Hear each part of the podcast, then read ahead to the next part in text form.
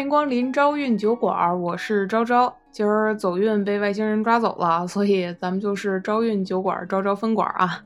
在我们脚下这片华夏之土上，嗯，现在已经生活着十多亿的人口了。那么大家有没有想过，其实我们这么多的人口中，百分之九十其实都是一个祖先，而且我们和神仙可能是亲戚，也就是我们是神仙的后人。这话就要从远古时期说起了。说到世界伊始，大家想到的应该就是盘古开天地嘛。一开始世界什么都没有，乌漆麻黑，整个就是一个圆球，混沌一片。有一个概念叫鸿蒙。所谓的鸿蒙，就是这个世界存在一种物质，而且这个世界也仅仅存在着这一种物质，就是鸿蒙。所谓的鸿蒙一片，就是当时的状态。直到后来呢，一位巨人苏醒，也就是盘古，一斧子把这大圆球给劈成两半儿。之后的事儿，大家就都知道了。太极生两仪，两仪生四象，从一个开端开始，后边就慢慢的什么都有了。而比这个故事更简单的流传下来的还有两个词儿，一个是炎黄子孙，一个是三皇五帝。大家都说我们华夏民族的儿女都是炎黄的子孙，那到底这个炎黄都是谁？他干了什么？三皇五帝又指谁呢？咱们就回到盘古给咱们打开的那片天地开始说起。因为是上古时期，所以时间这个概念就变得比较模糊了。大概在距今五六千年以前吧。咱们盘老大开了天地之后，那自然咱就得讲到人身上了。当时的人是什么样呢？也就是咱们的祖先啊，距今五六千年以前的人类，按照史学家的话来说，就是如果你把它放到现在的西单、王府井之类的大街上逛街，他只要是不开口说话，你应该认不出来那是一人猿。当然，他得穿衣服啊。除了个体的人类啊，当时人类社会已经有这种氏族部落的出现了。咱们的祖先都是一撮一撮人的，那么过生活，一起耕种，一起打猎，然后每个氏族部落都会有自己的首领，这个首领就会带领自己的族人一起去开拓更多的资源，带这些人一起走向富强，走向小康。说白了，就是一个一个的小公司，一个一个的小老板，带着自己的一票帮众 去开荒。而咱们现在所说的三皇五帝，其实就是他们当中的一员。咱们一个一个来说。首先，三皇到底指的是谁呢？其实就是当时干的比较好的老板，这些部族的一些比较杰出的领袖，就是三皇五帝的人选了。咱们先说三皇啊，第一位啊，燧人氏是三皇中的天皇。他是河南商丘人，为什么他是三皇之一呢？因为他发明了钻木取火。据传说啊，燧人氏有一天看到啄木鸟啄木头的时候，引发了思考，发明了钻木取火。虽然我也不知道这个啄木鸟是以什么频率在啄那个木头，可能鸟嘴都啄得冒火星子了。燧人氏他是只会取火，但他不会保火。他对人类的。意义还是很重大的，就像普罗米修斯一样。但这位哥，他可要比普罗米修斯早了两三千年。这位燧人氏啊，他的女儿就是大家所熟知的女娲，他的儿子呢叫伏羲氏。这个女娲和伏羲，他们其实是亲生兄妹，但是呢，他们兄妹相婚，就是女娲嫁给了伏羲。这位同时身兼女娲兄弟及丈夫角色的伏羲氏，就是三皇中的第二皇，人皇。这伏羲氏比燧人氏厉害在哪儿呢？他人首蛇身，人的脑袋，蛇的身体。不知道之后是不是变了性，去和七个小孩打了一架啊？人首蛇身其实也是中华民族顶级崇拜对象龙的前身。他呢是人类的人文始祖。这位哥呢，他创立了八卦，还有一些文字，还传授人们一些狩猎的技术啊。而且他还喜欢音乐，他创造了乐器。和一些曲子，看起来是个比较有爱好的人啊。估计女娲跟他在一起过得也应该不赖。第三位天呃三皇天皇，第三位三皇是谁呢？他就是帝皇神农氏。这个大家应该都清楚啊，尝百草嘛，医药和茶叶的发明者，他就是药王。据传说啊，炎帝还有可能是这个神农氏的后人。这位神农氏呢，由于他的能力啊，还有十分良好的品行，对吧？尝那么多草，济世救人，就被当时的人拥护为他们部落的首领，一直带着他们的族人扩大他们的领地。说完三皇，天皇、地皇、人皇，虽然是、神农氏和伏羲氏，咱们就要说说这五帝了。五帝指的是谁呢？黄帝、颛顼、帝喾、尧还有舜这五位。名儿都起的挺弯音啊！炎黄子孙，炎黄子孙，为什么炎帝不在五五帝之列呢？炎帝和黄帝有种说法，他们都是神农氏的后人，甚至他们是兄弟。在当时，神农氏已经统治这个部族一两千年了。哎，为什么他能统治一两千年？不是因为他是神仙啊，因为咱们说这个什么氏什么氏，它的意思都是姓什么的。比如神农氏啊，就是姓神农的，所以它可能是一个职位或者一个 title 的称呼，而不是具体指某一个人。但是放在神话传说里呢，为了方便大家理解，我们就可以把它当做是一个人。所以就在神农氏统治了一两千年之后，他的后代黄帝和炎帝两个势力就开始有暗流涌动了。黄帝在哪儿呢？在中原的西部，炎帝在中原的东部，也都是现在反正黄河流域一带嘛。河南、山东往北、往南、往西、往东扩一点点，这这附近，黄帝和炎帝这二位就在神农氏手下慢慢的培养了自己的势力，开始崛起了。在神农氏统治一两千年之后呢，神农氏逐渐衰落了，毕竟嘛。历史和潮流一样，都是轮回。你一直在一个宝座上坐着，屁股总会坐肥的，这个宝座也会越来越烫，总会有人觊觎那个最高的位置。当时呢，神农氏不能治理诸侯，也不能很好的抵御他族的进攻和袭击，所以啊，这个黄帝和炎帝就开始并起而取代之了。但当时这两股势力啊，可谓势均力敌，谁都不服谁，对不对？所以那必然会要掰头啊。炎帝在的中原东部，它自然是向西扩张的。当时那个情况下，生产力啊，包括人口啊。什么是最宝贵的？地盘就是最宝贵的，谁地盘大，谁就资源多，对吧？这个不用说，我手底下的土地面积越大，我氏族的人能得到的自然资源就越多。那么争夺资源就成了这两方势力的聚焦点，每天都因为这地盘这事儿起摩擦，跟美国黑帮也差不了多少，对吧？有一个地方的资源是这两个势力的必争之地，在哪儿呢？就在版权那儿有一个大盐池。这可谓是当时的稀缺资源，盐呐，硬通货，还简直就是在这个地方，也就爆发了黄帝和炎帝之间的恶战，最大的战争——版权之战。对，那个皇帝说：“炎帝，你不能用我的版权啊！” 炎帝说：“皇帝说这版权归我，对吧？”他们两个就开始 battle 起来了。最后啊，也是经历了许多场战争，炎帝就失败了。但我觉得这炎帝呀。他还是比较识时务的，为什么呢？他失败之后就直接归顺了皇帝，说：“哎，大哥，你打得过我，你们部族牛逼，对吧？那我就跟你混了，从此以后我当你马仔，好吧？咱们就一块儿同仇敌忾了。因为当时还有别的部族在觊觎这块中原这块肥沃的土地啊，所以炎帝直接归顺了皇帝，导致皇帝这个部族直接融汇了炎帝部族的人口啊、资源啊各方面，就变成了一个大部族。所以咱们说炎黄。子孙炎黄子孙嘛，一定是两个人哎谈了和平共处条约了，一个愿意归顺另一个人了，那这个部族就可以壮大了。归顺了之后呢，当时还有别的外部的部族去觊觎中原这块肥肉，你想多好的地儿，又平土又肥，还有水，还有山，还有田，对吧？还有大盐池，谁不想要？这个时候大家耳熟能详的一个名字就会又出现了，蚩尤。他是当时东夷部落的 leader，东夷公司老大。东夷在如今的山东地带，所以他就是当时山东地带的一把手。蚩尤这个人啊，他好战，而且呢比较善于制造兵器，脾气也比较暴躁，不太好惹。他又喜欢在外征战，喜欢去侵犯一下别族的领地，野心也是很大啊。所以蚩尤就和黄帝在涿鹿这个地方展开了一场殊死搏斗。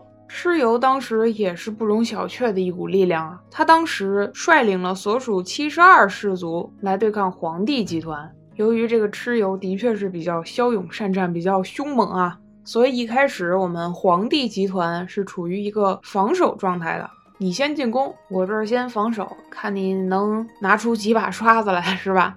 那皇帝也不是吃素的，他也同时拿出了很多骁勇善战的士卒去对抗蚩尤这个军队。但是呢，很不幸，数战不胜，比较菜啊。一开始并没有很明显的优势，之后呢，事情就向着神话的方向发展而去了。皇帝啊，请了应龙蓄水啊，你给我蓄水，抵挡蚩尤。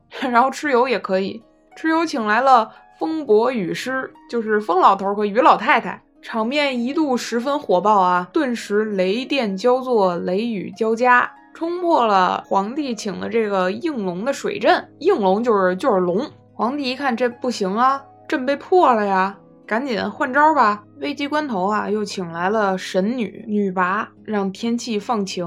蚩尤呢和皇帝在场上各自斗法，是真的斗法，我感觉就是一个魔法战争。蚩尤利用浓雾呢，使皇帝的部队迷路，但皇帝也不逊呢，发明了指南车，对吧？辨别方向，成功冲出迷雾的封锁，让压力又回到蚩尤那边。最后啊。经过连续好几场的战斗，皇帝终于擒杀了蚩尤，获得了这次大战的胜利，成为了中原各部落的共主，也就是集体老大，又吞并了一些氏族，自己的势力也就壮大了。这个时候，他的氏族基本上可以所向披靡，说说自己是中原第二，没人敢说自己是中原第一。从这之后，皇帝的氏族可以说是称霸了目之所及的天下了。盘古巨人开的那点地儿底下，总共没几个首领，皇帝算是一把手中的一把手了。刚才咱们也说了，五帝都包括谁啊？现在咱们详细展开讲讲。第一个皇帝，五帝之首，也叫轩辕氏，他呢统一了华夏的部落。其实啊，五帝也就是五位王啊，他们都是一家子。为什么这么说呢？慢慢听啊。皇帝之后是谁？是颛顼。颛顼呢是皇帝的孙子。颛顼也是部落首领，他是北方的天神。他呢还是屈原的老祖宗。大家如果读过《离骚》的话，其实《离骚》的第一句说的就是这个颛顼。而且啊，传说中火神祝融还和颛顼抢过皇位，这个咱们之后可以再说。五帝中的第三位，帝喾。帝喾是谁？停车的地儿？那当然必然不是。帝喾是皇帝的曾孙子，也是一个部落的首领。他也是《山海经》中天地帝俊的原型。看啊，五帝中两位都已经是皇帝的后代了。五帝中第四位尧，这大家熟悉啊，尧舜禹的尧嘛。他是皇帝的玄孙。所谓玄孙是什么？就是四世孙，就是孙子的孙子。就像这个刘备，对吧？称自己是孝景帝玄孙，人家说的就是自己是孝景帝孙子的孙子。当然，人家这个孙子就比较金贵啊。如果以后大家出去出门倒霉，嗯，对吧？碰见点没素质的，非要跟你对线，俩人哎呛呛起来了，人家说啊，你是我儿子，你说你是我孙子，然后你就直接跟他说你是我八世孙。一下，对吧？你这个人文底蕴就起来了，你直接给对面整不会了，对吧？八世孙是什么呢？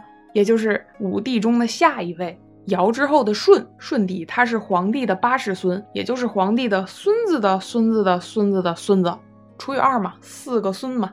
舜从尧那儿获得了首领的位置啊，尧尧忘了说了啊，刚才尧开创了禅让制度，舜从尧那儿获得了这个首领的位子。为什么呢？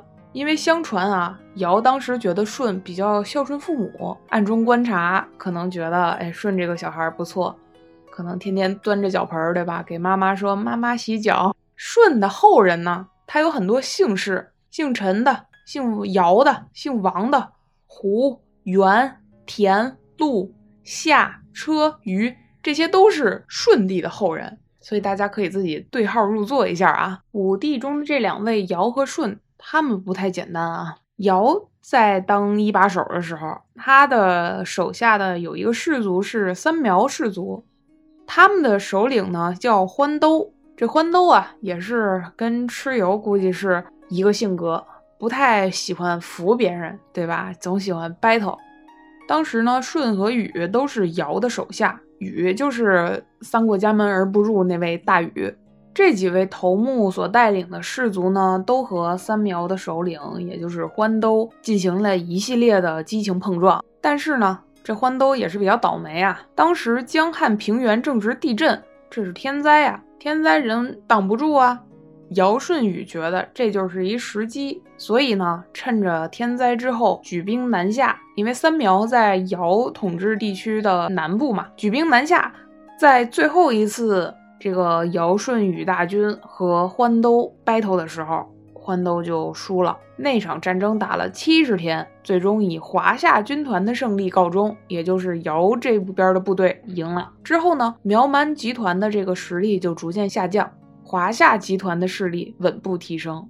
当时华夏集团，也就是现在的这个地盘上来说啊，在山西的南部，仗打赢了，阶层又稳固了，氏族首领的位置又保住了，大都城也建起来了，有王，有贵族，有普通人，还有做手工的工匠，还有修了好多城墙。国家的雏形已经出现了，阶级也比较明确了。打了胜仗之后，尧也修了一座更大的城池。也就是尧舜之都，在咱们现今发现的遗迹里边，它叫陶寺遗址。在出土的文物里边，大家就看到了一种神奇的物件，是什么呢？圭表。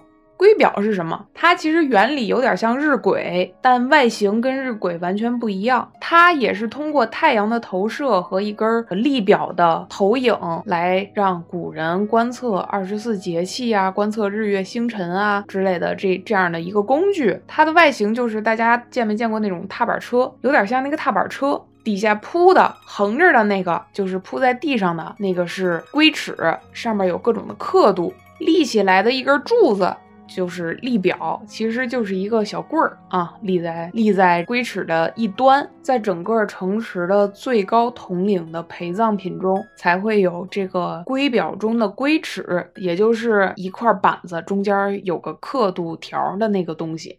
在当时的人看来，天圆地方，天的那个穹顶圆形的嘛，它一定有一个圆心，这圆心对应的肯定就是底下盖着这块方方土地的圆地心。天的中心和地的中心构成的这个点，就是和上天沟通的地方。而这个龟表，它由于它的投射原理啊，在当时的人看来，它一定是居于天地的正中心的位置的，所以它是一个能和天神沟通的一个代表。而龟尺放在了王者级别的人的陪葬里，那它就象征着一个君权神兽，对不对？大家历史课都学过啊。而且咱们中国的“中”字其实也是从这儿开始象形和起源的，这就不多说了啊。那刚才说了，仗也打了，也胜利了，都城也建立了，对吧？人心也巩固了，氏族的权力也握在自己手里了。那这些人为的因素都被尧给打败了之后，他要面对的是什么呢？也就是天灾、水灾，大禹治水嘛。没有水灾，哪来的大禹治水呢？这个时候，华夏族面临的头等大事就是治理水患。黄河流域嘛，黄河是祖传的，容易泛滥。关于治水啊，大家之前听到的大禹治水只是治水这个故事的后半部分，它还有它的前半部分，也就是大禹的父亲。大禹的父亲叫什么呢？叫鲧。他呃，对，就叫鲧，是一个比较偏僻的字儿。相传啊，尧在位的时候，我国这个黄河流域不是说了吗？祖传水灾，对吧？水势浩大，灾害的特别的严重，让人无法想象。反正庄稼都淹了，房子也塌了，对吧？一大片一大片的都是海，整个民族啊，陷入到了空前的深重的灾难之中。人民生活的那是水深火热啊！每当人民水深火热的时候，英雄就要出现了。这个时候呢？人们都苦苦的哀求天地，祈求上苍，说这个能不能放过我们？求求了，拯救拯救人类吧，对吧？但是高高在上的天帝一向是傲慢的，根本不把百姓受难放在心上，对于人们的苦苦哀嚎啊，也都毫不理会。你烧香尽管烧你的，你求雨尽管求你的，对吧？我在天上呢。天庭没有工作日，求求你们的也没用，对吧？之后呢，尧没办法，只能率领部落联盟一致推选这个有治水传统的夏族首领鲧来治理这个洪水。所以说啊，大禹的治水真的是祖传的。据说呢，鲧其实是一位天神，他特别同情人们的这种悲惨遭遇啊，所以就决心想办法帮助人们治理洪水。但是鲧知道呢，如果要治理洪水，必须得有天地的这个宝物，就是息壤。息壤是什么呢？就是一块几尺见方的黄土块，但只要把它放在地上，说一声“长”啊，便会迅速扩大，驱走洪水，露出陆地，大地洪灾呢也就得以缓解了。嗯，我也不知道这息壤是不是最后被捏成了根棒子，对吧？放在孙悟空耳朵里。滚呢，当时就探听到了天地秘藏息壤的地方，之后呢，他请来神鸟带路，请这个神龟挖了个洞，把息壤驮着来到了人间。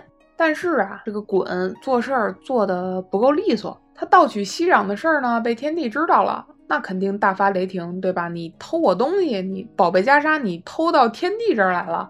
于是呢，天帝就派火神祝融将息壤夺了回来，并且呢，让祝融在羽山近郊杀死了鲧。这样一来呢，洪水又重新泛滥，人们又陷入灾难之中。民间传说呢，当时鲧是怎么治理水患的啊？他就是修筑堤坝，还有一些土围子。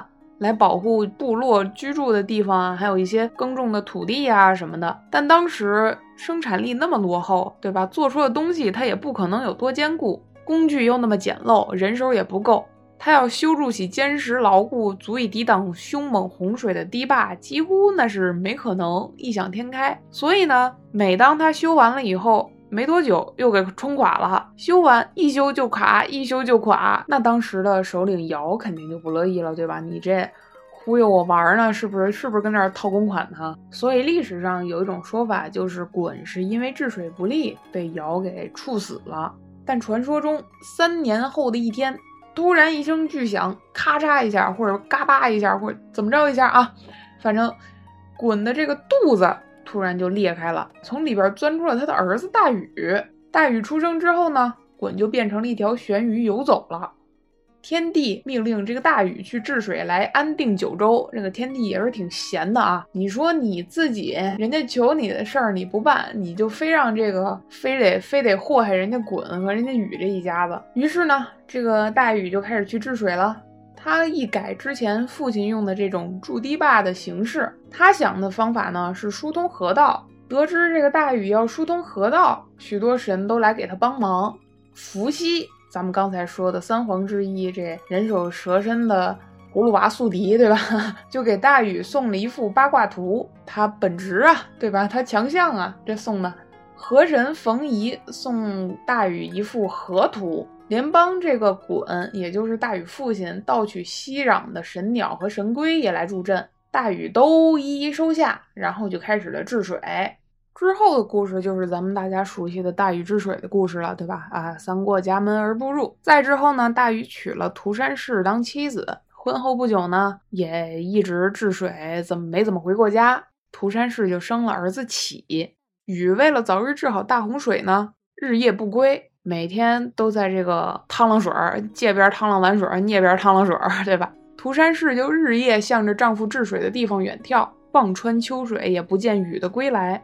她呢，朝思暮想，精诚所至，直接就化作了一块望夫石。传统故事里的传统项目，女性化作望夫石，对吧？她就端坐在涂山的东端，后人也管它叫齐母石。当然，经过多年苦战，最后大禹制制服洪水，对吧？这个大家就都知道了。当然，我也了解到有另一种说法，我就觉得比较比较厉害啊，是怎么呢？前头都一样，只不过后来涂山氏啊怀了禹的孩子启，禹在治水的过程中有一次，哎，借助神力变成了一头大黑熊。我也不知道为什么你治水，你说你两条腿你都治不利落，你变成一条四条腿的黑熊，你能治好？反正不管怎么着啊，他变成了黑熊之后呢，涂山氏看到了，惊了，我丢这什么情况，对吧？你怎么变成黑熊了？然后涂山氏因为受到惊吓，变成了一块石头，是真的实话啊。我读到这儿，我也觉得我脑子里已已经出现了那种漫画画面了，就是受到惊吓以后，二次元人物变成石像那种感觉。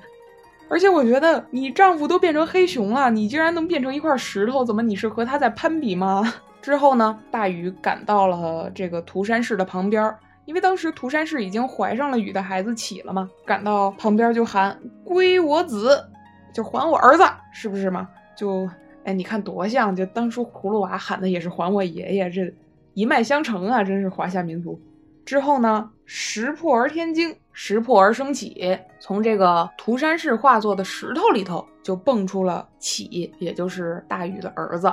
这个我就觉得不太认同啊！我觉得你媳妇儿你都变成石头了，你竟然上来第一句就是归我子，像话吗？当然，现如今啊，这个其母石仍然在当初大禹治水的地方伫立着，也就是在河南一带哈。那禹立了这么大的功，他是不是得把这个皇位保住呢？也就呃王位啊？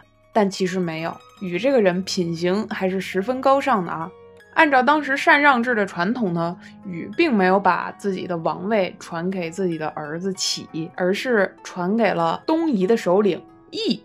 但是呢，这羿不提气呀，给你机会你不中用啊。他呢不如启，每天吃喝玩乐，荒淫无度，不理朝政，也不善治国。另外呢，当时禹的亲戚们肯定本身族众也不希望他们的中心权力外移，本来人家就看你不顺眼，对吧？你自己还不争气，这位羿，所以呢，没过几天，启就继承了他父亲禹的位子，把羿给踢走了。这时候呢，家天下的传统基本上就确立了，华夏土地上的邦国逐渐成为了一个名义上的国家。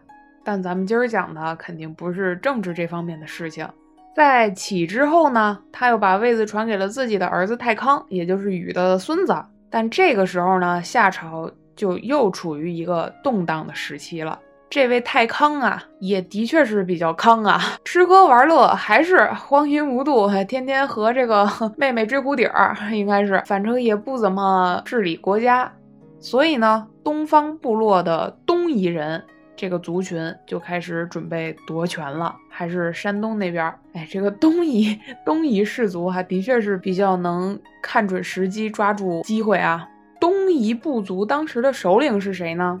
是有穷氏首领，也就是王者峡谷 ADC 防晒界鼻祖，射了九个太阳那位后羿。后羿传说大家都清楚啊，射九日救苍生，对不对？当时太阳太多了，他觉得太晒，射了九个下来。但其实他《史记》里边记载了，后羿呀射的不是太阳，是太康。这个太康可能和太阳的声音比较接近啊，后来传说传说就成了后羿射日了。这个后羿啊，当时也是带领了自己的族人和华夏族，也就是当时掌权的太康，查了很多架啊，约了很多架之后呢，果然吃喝玩乐一事无成的这个太康就败了，首领后羿拿下了当时的政权。但是夺权后呢，这后羿呀也不是啥好人啊，他残暴无比，是位暴君，治理国家呢非常喜欢靠一些强硬的手段。来压迫别人、奴役别人，而且动不动就杀人、打仗，天天跟别人干仗。反正当时是引起了许多国内其他力量的一些不满。于是呢，没过多久，他就被他手底下的二把手韩卓给杀掉了。与此同时，咱们再说回禹的后人少康。也就是那个无能太康的弟弟仲康的孙子啊，禹的后人吧。他呢，在自己家族的大权旁落之后，也是吃了不少的苦啊。天将降大任于这小小康，所以必然不能让他吃太多甜头。这小小康呢，也十分的争气。少年吃苦，投奔了当时于氏的一个部落，借着这个部落的力量，慢慢积蓄自己的能力，厚积而薄发。这跟之后的卧薪尝胆是不是有点差不多这意思了？所以真的历史是一个轮回啊！在残暴的后羿被自己的手下韩卓所杀的同时呢，少康的力量崛起了，他攻灭了韩卓，收复了夏王朝。而且咱们这个少康，也就是小小康，的确是十分争气啊！他不光收复了夏王朝。还在之后凭借着自己的政治能力啊，各方面的能力，创造出了少康中兴的局面，也就是国家被他治理的是相当好的。可见啊，这个懂得厚积薄发的，一般都不是那么简单的人物。那说了这么多，其实咱们刚才说的更多的是黄帝这一支的后人。那另一位呢，炎帝呢？炎帝的后人，我在。读这些资料的时候啊，我就觉得这炎帝是不是开神界福利院的？所有找不见或者交代不清爹妈是谁的，都跑炎帝这一支来了。炎帝的后人有谁？给大家随便举几个例子啊。第一个祝融，刚才说的火神，还有什么呢？后土，还有夸父，追日那位，精卫，填海那位，还有呢，共工，这位是水神。反正一律等相听下来啊，呃，神仙比人多，恨不得。刚才提到的祝融和共工呢，这两位也有故事。祝融刚才说了，对吧？被天神派到凡界，把大禹的老爹鲧给杀死了。听起来不太不太像好人呐。但是这个祝融的确是一位火神，而且是好的火神。因为坏的火神是毕方那只大鸟，对吧？那个是火灾的神。这位呢，就是人类的火神。相传啊，祝融和共工都是炎帝的后代。他们两个甚至有种说法，说他们两个是兄弟。因为祝融教会了人类使用火，呃，咱们一开始说了啊，三皇五帝的三皇中的天皇燧人氏，他教会了人们钻木取火，但他不会保存火。而这个祝融呢，就是可以让人保存火和使用火的。祝融呢，因为教会人类使用火，所以人们对祝融都十分的崇拜。而这个共工呢，他是水神。他就觉得祝融我这有点看不过眼了啊！世间万物最离不开的是什么呀？是水呀！原来没有火的时候，人也能活着，对不对？但人要离了水，那是肯定活不了的。为什么现在人类就只崇拜你祝融，不崇拜我共工了呢？那我就越想越不高兴啊！我心里越想越窄呀，对吧？于是呢，这个共工就集了五湖四海之水，冲向这个昆仑山，要把昆仑山上的圣火浇灭。顿时呢，全世界乌漆麻黑一片啊！祝融得知了，就非常愤怒啊，说你这怎么回事？你这共工像不像话？你是神仙吗？干这种事儿，对吧？于是呢，他就骑上了自己的火龙，与共工大战起来。俗话说水火不相容嘛，他俩打架也合理。但是呢，水啊始终是往低处流，就算共工再怎么从四海八荒引来洪水。这水都始终会从昆仑山上落下来啊，所以呢，最终祝融获得了胜利，共工战败了。从一开始共工引起这场战争的开端，咱们就能知道共工这人可能心眼儿也就针鼻儿那么大吧，心溜比较窄。所以呢，这战败了，我颜面何在呀？对不对？我本来就看你不顺眼，我跟你 battle 对线，结果我又输了。我这人又心窄，哎呦，我就不行了，我气不过了，我骂你爹，骂你娘，我自己脑袋哐哐撞大墙。于是呢，这个共工就一头撞下了不周山。不周山是个什么山？它是当时的天柱啊，在传说里，它支撑着天呢。这共工也是争气啊！我觉得你可以考虑转转行，咱不当这个水神，当点别的什么锤神之类的，这也不是不可以啊。为什么呢？因为共工直接把这个不周山给撞倒了，天柱都断了，天自然也就塌下来了，给世间万物都带来了灾难。于是呢。就引来了这个女娲补天的神话，所以咱们女娲真的是人在家中坐，活从天上来。我觉得我要是女娲，我去补天之前，我绝对去骂骂那个共工，因为我知道你是神仙，你撞不死。但是你说你你是不是你心眼儿只要是大那么一点儿，咱就都各自安好，屁事儿没有。当然还有这个天帝啊，下界不管闹成什么样，他老人家都可以在天上悠然的嗑瓜子儿。那么关于三皇五帝的传说和故事，咱们可以先讲到这儿，因为这真的只是我们古上古传说中的冰山咻咻一角啊！如果大家喜欢的话，我们后期还可以继续给大家讲，还有很多很多人物啊，包括神仙啊，咱们都没讲，比如说大地之母后土、追太阳的夸父、精卫，其实他。他们在历史上都有相应的真正的史实去承载他们的事迹，他们并不是完全编纂出来的传说。比如说像我们今天讲的三皇五帝，他们很多的传说内容其实是可以通过一些遗址的发掘去印证的，当然肯定只是印证其中的一小部分。但我觉得这其实也是我们国家这种神话传说的魅力所在吧，它永远是犹抱琵琶半遮面的呈现在你面前，而且它的框架和它的体系是十分庞大的，绝对不是一时半会儿就可以完全讲清楚、讲透的。中华上下五千年嘛，我们讲历史的时候一般比较喜欢从第一个王朝夏开始讲。但更久远一些的，我们真正祖先的起源就交给神话故事来徐徐道来了。那咱们今天就讲到这儿。如果大家喜欢我们的节目呢，欢迎关注订阅我们。我们也有自己的新浪微博，名字叫朝韵酒馆。当然啊，如果大家有什么好的建议和意见，十分十分希望大家给我们留言，给我们提一些我们可以改进的地方。因为刚开始做的确是很多不成熟的地方。那最后就谢谢光临朝韵酒馆儿，我们收听过一，期待下期，我们下次见啦，拜拜。